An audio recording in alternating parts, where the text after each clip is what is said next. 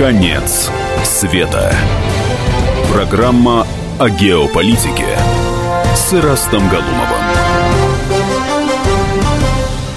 Добрый вечер, друзья. Это прекрасная музыка, напоминающая лучшее произведение Вагнера, которое написал, кстати, наш композитор, который работает на радио КП. Прекрасный Может парень. быть, он Вагнер? Ну, я думаю, в будущем он Вагнер. Она предваряет премьерный выпуск программы «Конец света». Вы слышите голос Евгения Арсюхина, корреспондента радио КП, но я тут просто, так сказать, для фона, потому что хозяин этой программы Эраст Галумов. Здравствуйте, Эраст Александрович. Здравствуйте, здравствуйте. Политолог, политолог. Программы. Мы Да, не договаривались так. Ну, пускай, пускай. Вот привыкайте к- новым спасибо, апартаментам. спасибо. А, Политолог, издатель э, прекрасного журнала «Мир и политика». И также с нами в студии моя помощник, соведущая Альбина Пылаева. Альбина, добрый, добрый вечер. У Альбины сегодня такая небольшая премьера на нашем радио. Ой, вот. Это меня ко многому Я обязывает. обычно говорю, не сегодня день говорили. рождения, да? Было недавно. Я. Было недавно. Хорошо.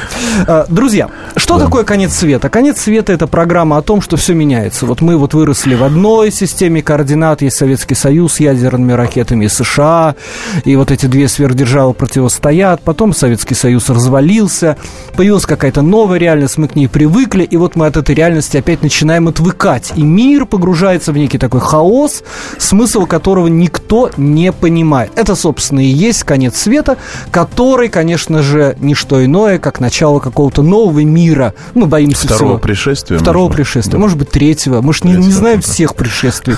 Да простят меня талмудисты в этом смысле.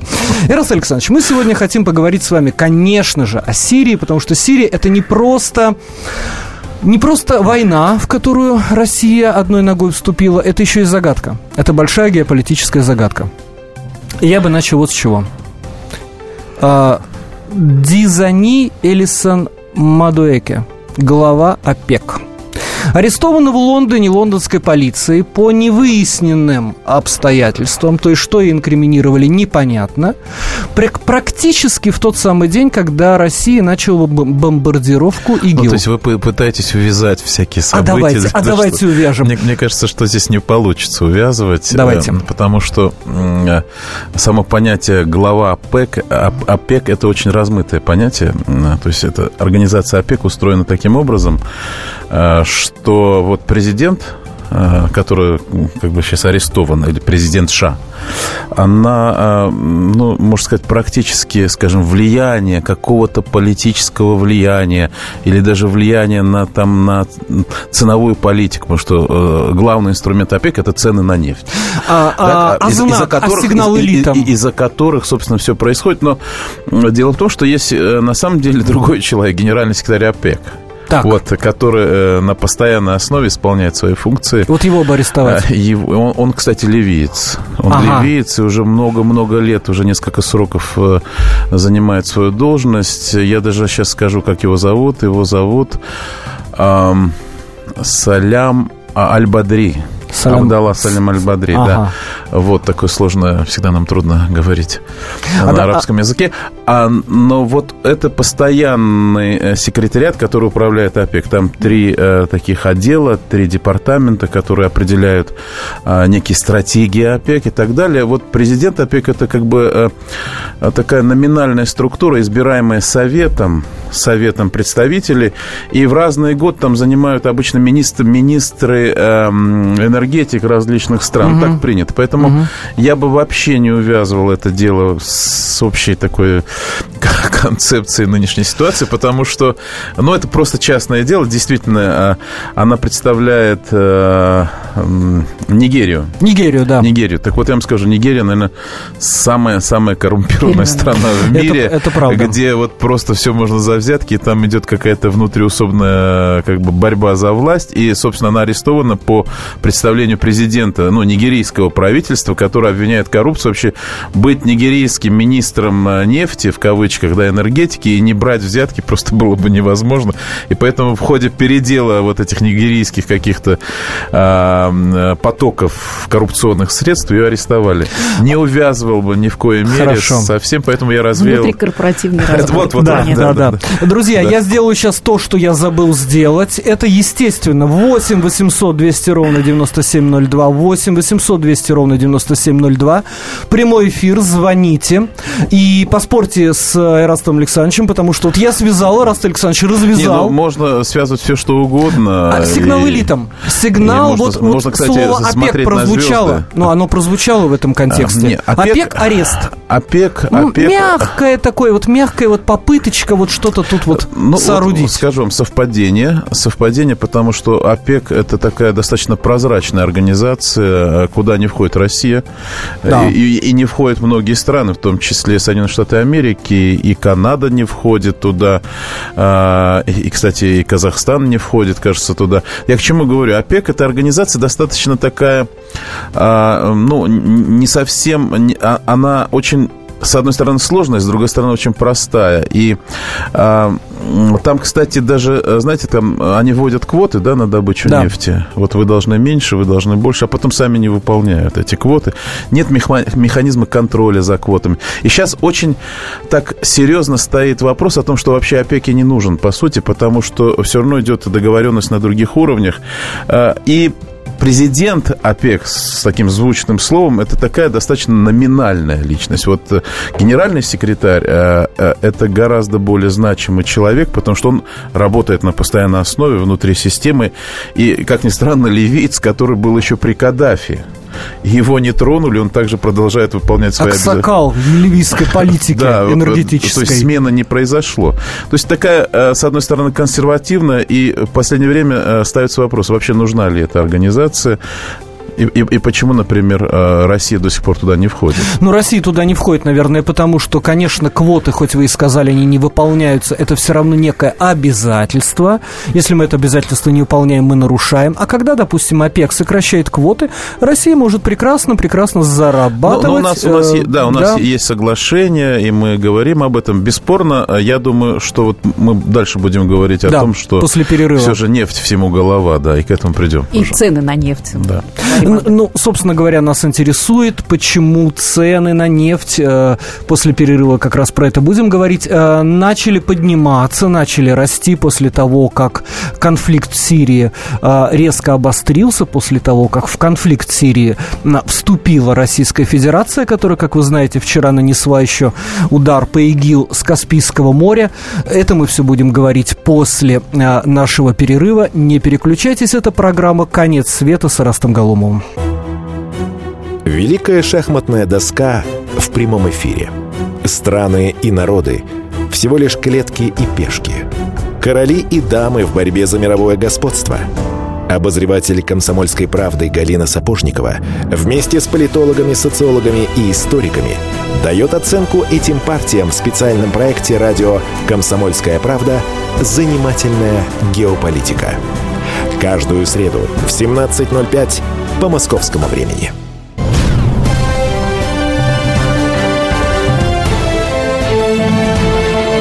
Конец света. Программа о геополитике с Ирастом Галумовым. И снова здравствуйте. Конец света. Евгений Арсюхин, Эраст Галумов, Альбина Пылаева. 8 800 200 ровно 9702. 8 800 200 ровно 9702. Я не вижу ваших рук. Звоните. А мы говорим о том, что все-таки есть э, нефтяной запашок в сирийском конфликте. И вот я знаю, Альбина сегодня читала статью Михаила Крутихина из Русэнерджи, который утверждает, утверждал, что никакой связи между нефтью и Сирией не существует. Ну, да, именно так. Да. Вот если Раст Александрович у нас говорил как политик и увязывал, и э, единственное, что он э, не увязал какие-то мелкие э, вещи, происходящие э, среди игроков этого рынка, на действительно на ситуацию с нефтью, с ценой на нефть, то э, вот Михаил Крутихин э, довольно-таки четко заявил, что, э, и как экономист, наверное, порадовался, что не, невозможно ожидать от от ближнего, э, итогом ближневосточного конфликта снижение э, цен на нефть, потому что существуют такие ожидания, и что только вот фундаментальные факторы, такие как спрос и предложение, вот они и только они... Невидимая рука рынка. Вот, невидимая рука рынка, ага. а сделают цену... Верят, верят, вот, вот верят они в невидимую руку рынка. Раз, Александрович, Доступны для ваше слово, развития. Ваше слово. Ну, у меня есть определенная как бы, ну, уверенность в том, что цена на нефть все же определяется искусственно. И вот версия о том, что, значит, это рыночный продукт, на который э, как бы существуют такие рыночные параметры э, спроса и предложения, мне кажется, сильно преувеличена. Цена на нефть всегда была политическим фактором во все времена. С помощью цены на нефть уничтожили одно из самых крупных государств на планете Советский Союз. Вы, это, вы в это верите? Я не верю, я это, это знаю. Знаете, веришь это, когда не знаешь. А, а когда вот, знаешь, а вот, а вот, верить кстати, не надо. Ну вот, кстати, тема да, нашей да. следующей программы. Да, и поэтому, так сказать, с лица планеты было сметено крупнейшее геополитическое образование под названием Советский Союз. Э, и, и сегодня мы понимаем, что цена на нефть является политическим фактором, и ценой на нефть управляют. Если вы хотите спросить, кто, кто? управляет... Ротшильды. Рокфеллеры. Вы знаете, вы близки. Вы близки а совершенно. Я, а, я, а я пошутил. Э, да, да, да, близки. Но если надо, надо здесь сделать специальную программу про нефть, про нефть, тогда мы вам расскажем, как вообще формировалась э, вот эта рыночная нефтяная структура, а, и можно даже поговорить со специалистами. Но сегодня мы понимаем, что нефть э, всему голова, так как у нас вот раньше был в Советском Союзе хлеб, хлеб всему, да, да. нефть всему голова. Ну вот да? смотрите, э, третий день а, котировки нефти э, как бы растут, ну, и она да, уже, сегодня, цена да, на нефть выталкивает рубль вверх. Сегодня 52 за баррель ну, для справки. Рост, рост есть определенный, рост всегда определяется. То есть есть уровень колебания нефти определенный, да, плюс-минус. Но когда вы говорите какие-то базовые э, основания для роста, все же мы понимаем, что нефть это регулируемый продукт, и, скажем, цена на нефть нефть э, регулируется не, не у нас, не в России, даже не в Европе. Казалось бы, при чем а, тут да. Сирия? А, да, и даже не на Востоке, и не в Сирии. Речь, э, а в основном, э, так сказать, можно смотреть туда за океан, и вот с той стороны идут все основные базовые сигналы. Как это доказать? Это очень просто. Надо понимать всю систему формирования цены на нефть. Это, это очень сложная система. И эта система создана в свое время Соединенными Штатами Америки. Давайте, давайте. И эти ага. рычаги рычаги управления они до сих пор оставили у себя у определенных, скажем, там, политических и деловых кругов, когда, как сейчас принято говорить, или говорить, у транснациональных корпораций, которые ведут эту игру. И эм, э, механизмы абсолютно а, как бы действенные, и они сегодня работают. Другое дело, для чего они и на что служат. Вот тут уже мы сталкиваемся с многослойным пирогом. А давайте сейчас да. послушаем звонок, и после этого перейдем непосредственно к Сирии, потому что есть идеи на этот счет. Как связан этот пирог. И Сирия Дмитрий, здравствуйте. Э, день добрый. Здравствуйте. Беспокою вас из нефтяного края, город Тюмень вам передает привет. О, Тюмень, здравствуйте. Здравствуйте, как раз довольно, довольно-таки близко мы ко всему этому продукту находимся. Да. И хотел бы я сказать, что, ну, анализируя рынок нефти, что и входили мы правильно в Сирию со своими самолетами, э, дабы все-таки сдержать эту дешевую нефть, которую сейчас э, и Г у нас выдает... Совершенно точно.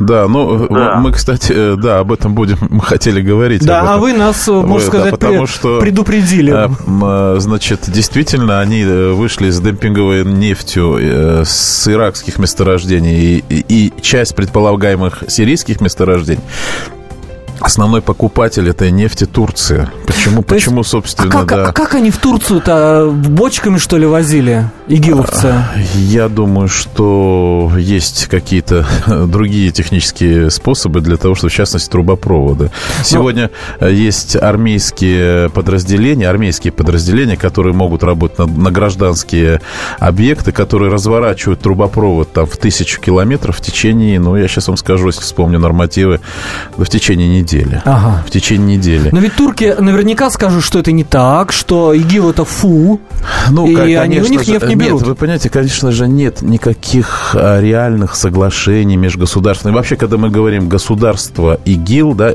кстати, ИЛ неверно, да, потому и мы что все время ИГ, должны, мы, и мы все время должны говорить запрещенные в России. в России. Да, да. иначе да. нас тут самих запретят. Да, и, э, и когда мы говорим, видите, как здорово, в пиаровском плане, да, такая победа, кстати, э, вот этой банды, крупной да, банды, да. объединяющих достаточно много сегодня людей и контролирующих большие территории, все же это не государство. То есть это некое формирование, идеологизированное формирование с, атрибу, с атрибутами государства. Поэтому ну, никто с этим государством не будет сотрудничать. Но э, есть бизнес, да. есть предприниматели. Да. И, конечно, это не турецкое правительство, боже упаси. Мы ага. ни в коем случае не можем его обвинить. Но э, цены диктуют все. Если вы получаете цену на нефть в 30 долларов или в 20, и те продают по дешевке с учетом транспортной составляющей, то я вас уверяю, что и границу откроют, и, и подведут трубопроводы, и цистерны, что угодно. Вопрос цены. Сегодня экономика превалирует здесь. Поэтому, когда мы сейчас начинаем и продолжаем нашу боевую операцию, конечно, мы учитываем в своих ударов и те нефтяные месторождения, которые контролируются э, ИГ. ИГ. ИГ. Да. А обратили внимание, как Турция сейчас залупилась на Российскую Федерацию? Вот Альбина обратила но, внимание Но сегодня. именно она отказывается от поставок, э, вернее, Турция... предупреждает, что может отказаться от поставок российского газа. Да, ну Турция, смотрите, э, Турция такой, э, скажем, региональный сателлит Соединенных Штатов Америки. Да. Это вы должны понимать. И Турция сегодня самая мощная а, военная держава региона. То есть по уровню боеспособности это армия номер один. Это мы должны понимать. У нас нет никакого желания э, входить в конфликт с Турцией. Это наша, скажем, э, ну, дружественная, на сегодняшний день дружественная страна, с которой мы торгуем. У нас есть товарооборот. И нам надо с Турцией работать. Вот сейчас та самая ситуация, когда дипломаты, когда а, общественные организации, которая называется а, народная дипломатия, когда через диаспору турецкую, которая находится здесь, в Москве, Москве через бизнес а, турецкий, который инвестировал и инвестирует в Россию, либо поставляет, мы должны сделать все возможное, чтобы у нас с Турцией остались а, позитивные, хорошие отношения. Мы, мы думаем, что мы ситуацию а, выровняем и повернем Турцию все же в свою сторону, немножко, так сказать, повернувшись боком к Соединенным Штатам Америки. И я думаю, что, я делаю прогноз, что в ближайшее время это произойдет. То есть все-таки Турция станет нашим союзником до конца? Вы знаете, э, она, она не может не быть нашим союзником. У нас очень много исторических э, связей экономических сегодня. И обратите внимание, когда Эрдоган приехал не с официальным визитом, а открывать мечеть. Вы понимаете? Да. Это очень неожиданный ход, и ему надо было приехать, и был повод. Более того, Эрдоган, э, выступая здесь э, в своей речи на открытии мечети, если вы помните эту речь, он очень интересно, очень интересно поприветствовал делегацию из Крыма официальную так, так. делегацию из Крыма, которая присутствовала там на открытии, сказав им, что э, дорога именно этой делегации, нашей, российской, по сути дела, открыта в Крым, тем самым поддержав все, что произошло с Крымом. Косвенно. Я, это, я, это надо читать да, между строк. Да, я думаю, что для турок это было достаточно серьезное заявление, если учесть, что Крым подчинялся Турции с 15 по 18 века. Э, ну, все, что, знаете, так мы можем еще в 12 век, в 10 век, и там все будет наоборот. Вообще, это неблагодарная не, не такая позиция искать они корни помнят. в 15-м. Да. Раз, Александрович, мы помнят же, они мы, все? Нет, помнят, но говорить о том, что, ну, мы тогда сейчас должны вспомнить 12 век, да, вспомнить русско-турецкую войну. Мы сегодня говорим все же Вторая мировая война, Организация Объединенных Наций, те, те, те границы, которые сегодня у нас остались остались. А, прекрасно. Мы сейчас уходим на небольшой перерыв. Это программа «Конец света» с Ирастом Галумовым. Мы получили интересное сообщение от Дениса из Ростова-на-Дону. С него и начнем после перерыва. Почему нефть мы не продаем за рубли? Э, действительно интересный вопрос. У меня, как у экономиста, нет на это ответа. Итак, «Конец света». Ждем ваших звонков. Не переключайтесь. Меня зовут Александр Яковлев. Меня зовут Евгений Арсюхин. У нас есть к вам убедительная просьба. Ни в коем случае не включайте радио «Комсомольская, правда». Понедельник в 6 вечера. Но если вы все-таки решитесь это сделать, то вы услышите.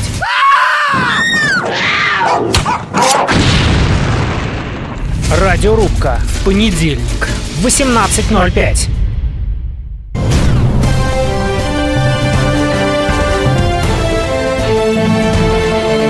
Конец света. Программа о геополитике с Ирастом Галумовым.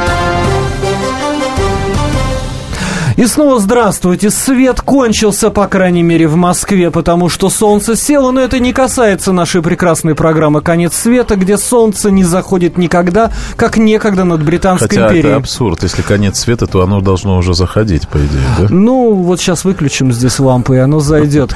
Итак, почему мы нефть не продаем за рубли? И другое, другая смс почему мы не можем печатать настоящие доллары и на эти деньги скупать золото? 8 800 200 ровно 9702. И Разгалумов, а, Поли- Альбина Пылаева. И вот у Альбины была реплика, пока мы сидели, Да, что слушали э, новости. когда мы говорим о ценах, мы всегда подразумеваем, что может быть есть какой-то международный сговор, и вы Да. начали эту тему. Да, Вот есть, есть. Но э, это отдельная программа, здесь надо очень серьезно Расскажите говорить. хоть что-нибудь на эту Э, тему. Нет, ну... а, Приоткройте.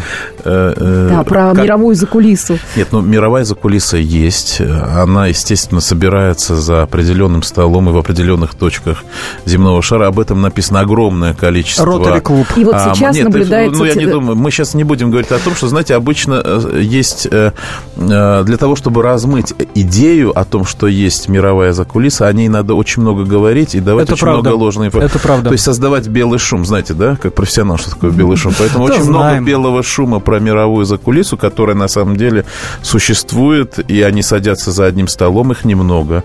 Я думаю, их можно посчитать по, э, на пальцах двух И рук. нам не дадут продавать э, ре- нефть И, за рубли? и я думаю, там определяется очень много, потому что э, в их руках, в том числе э, регулятор, э, такой регулятор, как э, цена на нефть. И э, этот клуб определяет э, интересы различных государств, различных государств, и, и возможно, возможно, определяет некие балансы. Поэтому, когда мы говорим о том, что вот сегодня, э, скажем, изменился мир, э, сейчас очень Да. много комментариев на эту тему. Посмотрите, Россия встала с колен, а, изменился мир, и вот посмотрите, летят ракеты. России дали встать с колен и изменить мир, и, противо... и дали возможность сегодня противопоставить себя Соединенным Штатам Америки, которые просто в определенный, так сказать, вот нынешний исторический период просто ну, нарушает все возможные э, Заигрались. Э, все возможные там нормы морали, права, международного права и так далее. Поэтому э, я не думаю, что мировая политика развивается спонтанно. Вот решили здесь в России, запустили ракету, поддержали э, Асада и так далее. В частности, например, когда мы говорим об Асаде, Да.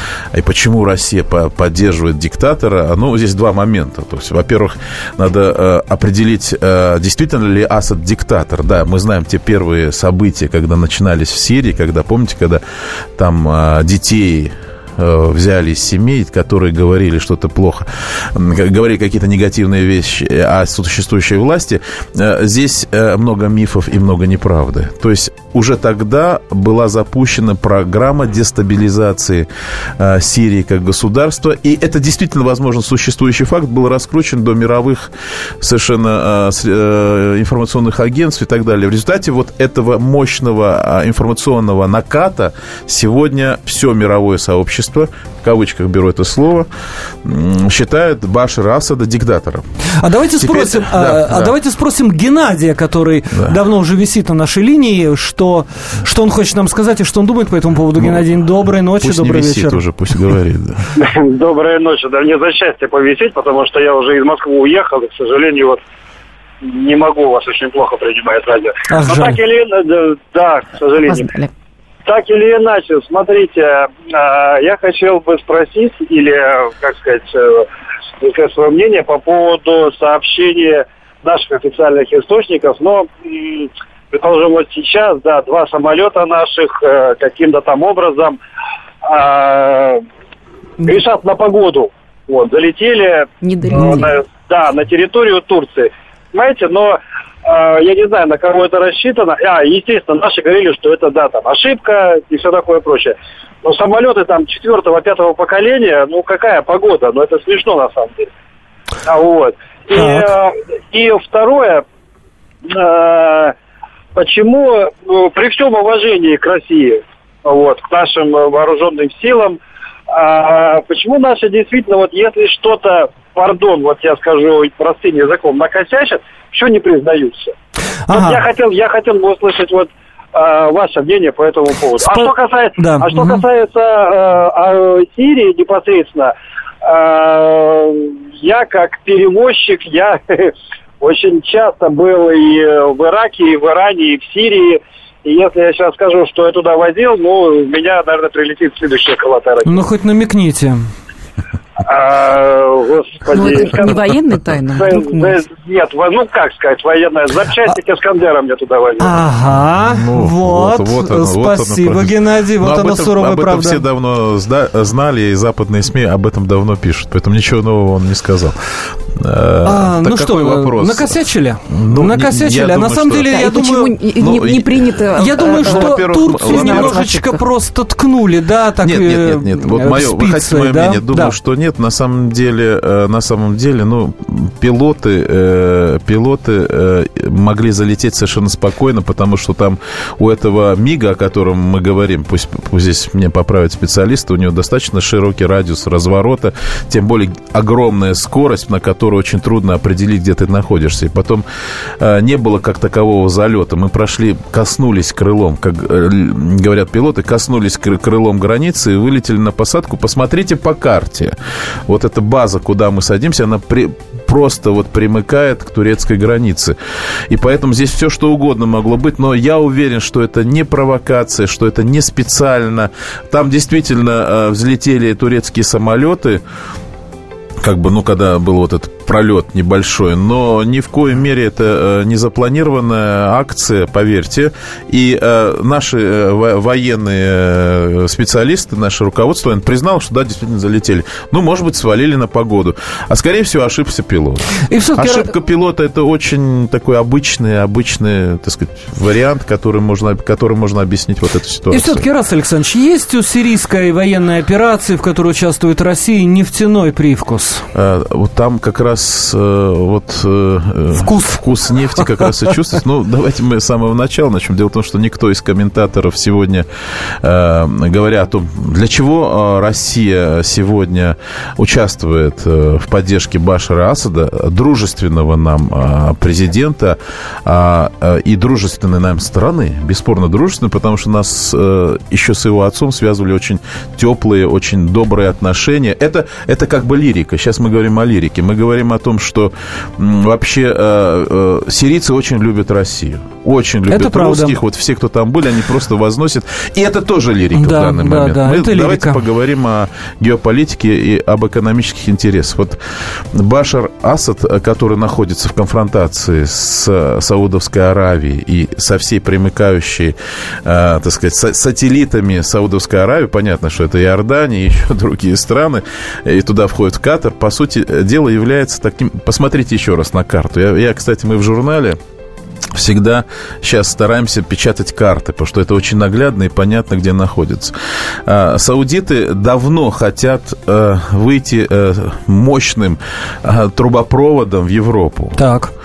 И единственной преградой единственная преграда это Сирия, стоит Сирия э, с недружественным режимом, который просто не позволяет это сделать.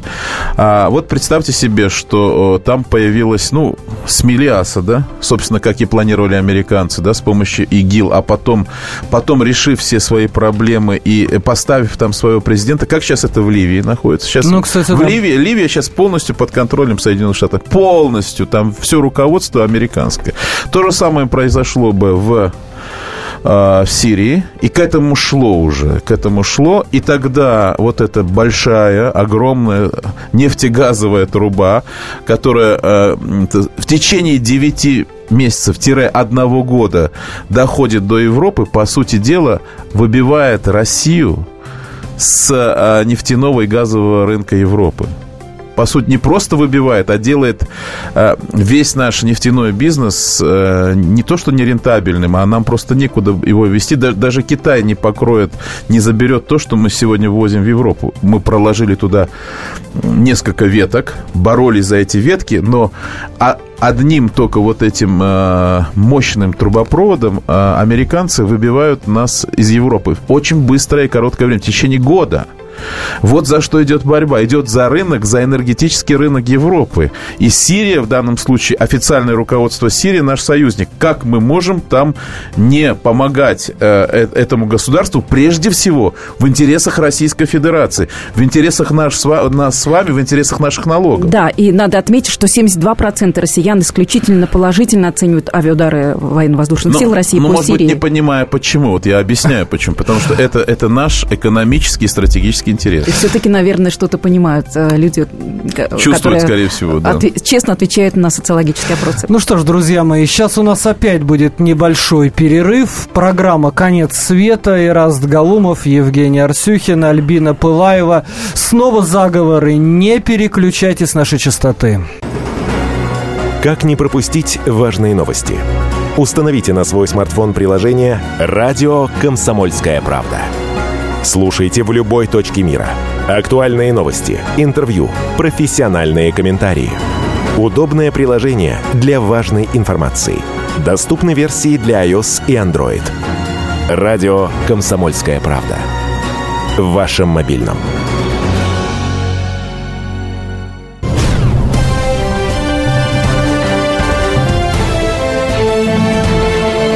Конец света.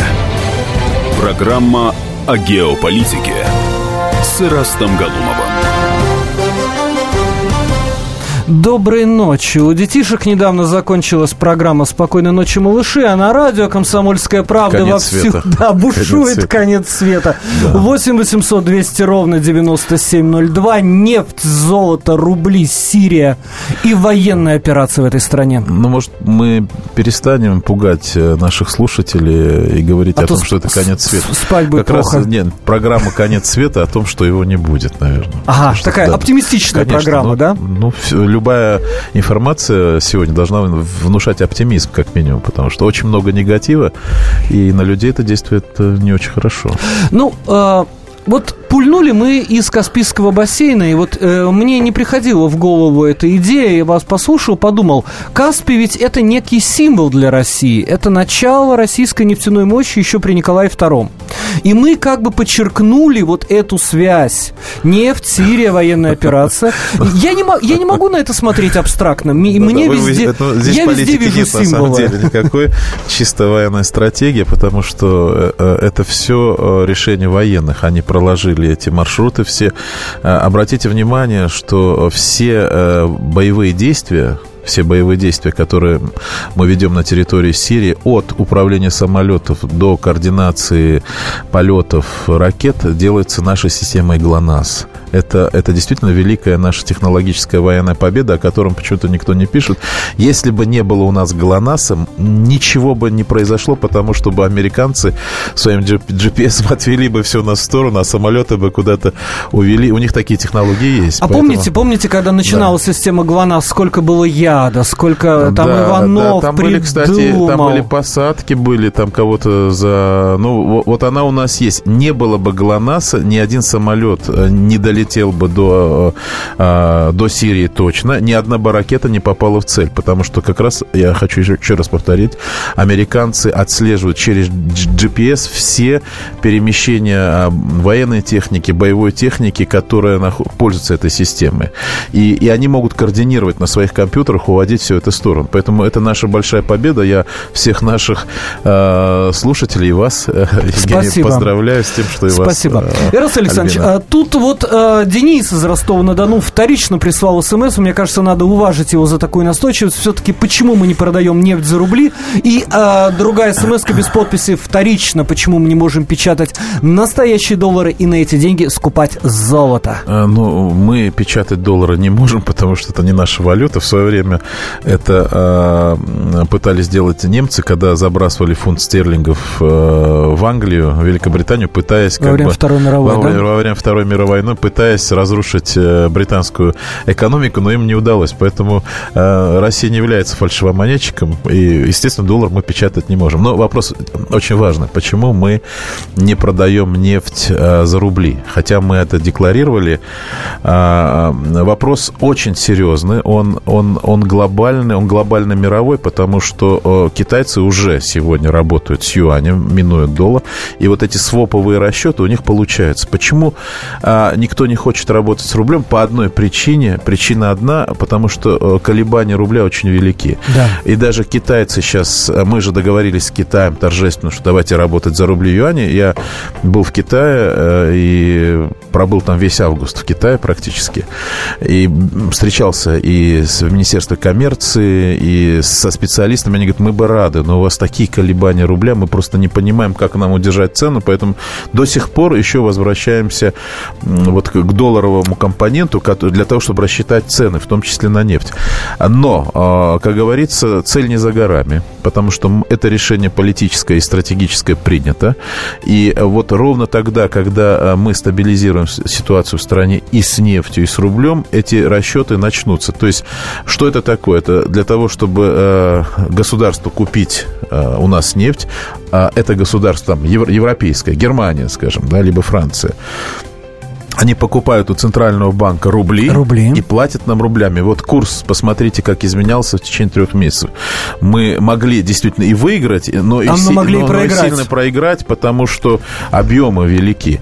Поэтому э, сейчас пока нет, но это то, то, то самое начало, тот ящик Пандоры, который открыли китайцы первые, а, и э, БРИКС собирается, э, собственно, делать это все. И в результате это, конечно, мощнейший удар по доллару, а, мощнейший мощнейший удар по стране, которая печатает, по печатному станку, который находится... По монополии, в... да. По монополии. Вы знаете, есть очень много теорий, э, тайных теорий о заговорах, о том, что сегодня на самом деле вся причина того, что происходит сегодня и в Сирии, и на Украине, она заключается в том, что американцы хотят удержать право на единственный в мире станок. А когда этот вопрос стал так остро, этот вопрос стал остро после кризиса 90, 2009 года, когда когда а, американцы обвалили всю мировую экономику. Именно американцы. И, собственно, за тем же круглым столом, о котором мы с вами говорили да. в самом начале, сели такие, э, так сказать, важные ребята и говорят, слушайте, ну, мы, собственно, все делали по правилам. То есть вот мы, вот у нас все делали по правилам, мы, э, грубо говоря, не воровали, не допечатывали, мы играли.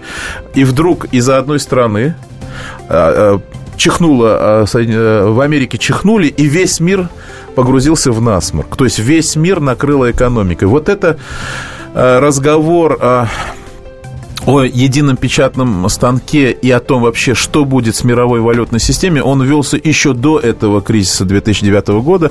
И помните э, ситуацию со Стросканом, который да, вдруг... Да, да. Вот Которого, кстати, вот, тоже арестовали, вот, да? Да, арестовали. Вот тут, кстати, был э, однозначно заговор, потому что Строскан как раз был одним из идеологов э, новой валюты, новой валютной системы. И, кстати, с его уходом из Мирового банка все осталось на своем месте. То есть есть это даже не Соединенные Штаты Америки, это две мировые элиты, которые говорят, что должна быть одна точка главная, где печатаются а, доллары, а другие говорят, а давайте сделаем семь резервных крупных валют, куда, кстати, входил и рубль. Ага. Вот, вот, э, вот это главная тема, которая волнует сегодня, по сути дела, элиту мировую. Как, как нам дальше развивать экономику, если у нас нет стабильной, стабильной системы? Еще одно наблюдение. Да, да, да. Смотрите, да, еще да. одно интересное наблюдение. Например, украинские события. Вот. Ага. А все говорят, что да, спонсором украинских событий кто? А, США, Я видел Соединенные Штаты да, Америки. США, это правда. А, а вот давайте посмотрим, что произошло. В течение украинских событий товарооборот с Европой уменьшился на 12-13%, а Соединенными Штатами у России увеличился на 7% процентов так, так. в течение кризиса. И санкции, кстати. Угу.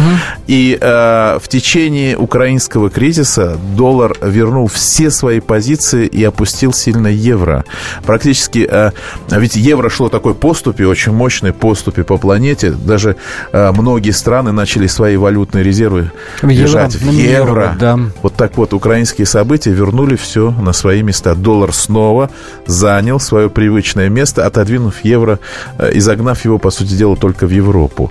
Вот э, что такое цена на нефть, что такое доллар, и как нынешние политические события на Украине и в Сирии влияют на эти процессы? Они даже не влияют, а они являются следствием борьбы за а, влияние на мировую валютную систему и на мировую экономику. Ирас Александрович, я вот о чем подумал. Вы сказали, что очень волатилен рубль, он переменчив, и это проблема.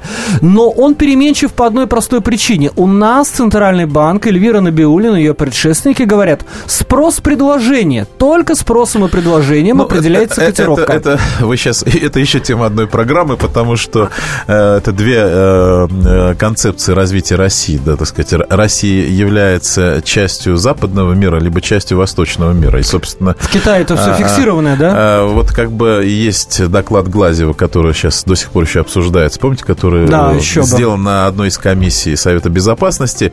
А, понимаете, все дело в том, какую роль играет Центральный банк в экономике страны. Вот э, у нашего банка так же, как у американского банка и у любого европейского, есть одна цель. Поддержание стабильного курса, это первое, да. и удержание инфляции. Вот э, э, Набиулина с этой точки зрения абсолютно отличница. Так. То есть она выполняет две. Потом, потом следующие задачи Центрального банка, они идут как бы ниже. Там экономическая ситуация и так далее. Но первые две, она работает в соответствии с тем законодательством России и теми задачами, которые... Она делает свою работу на отлично.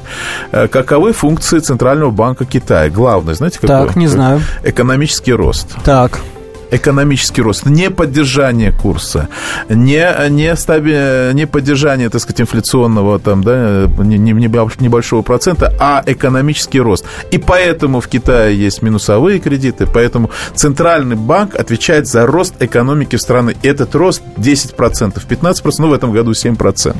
Но э, по сравнению с другими странами это просто огромный процент.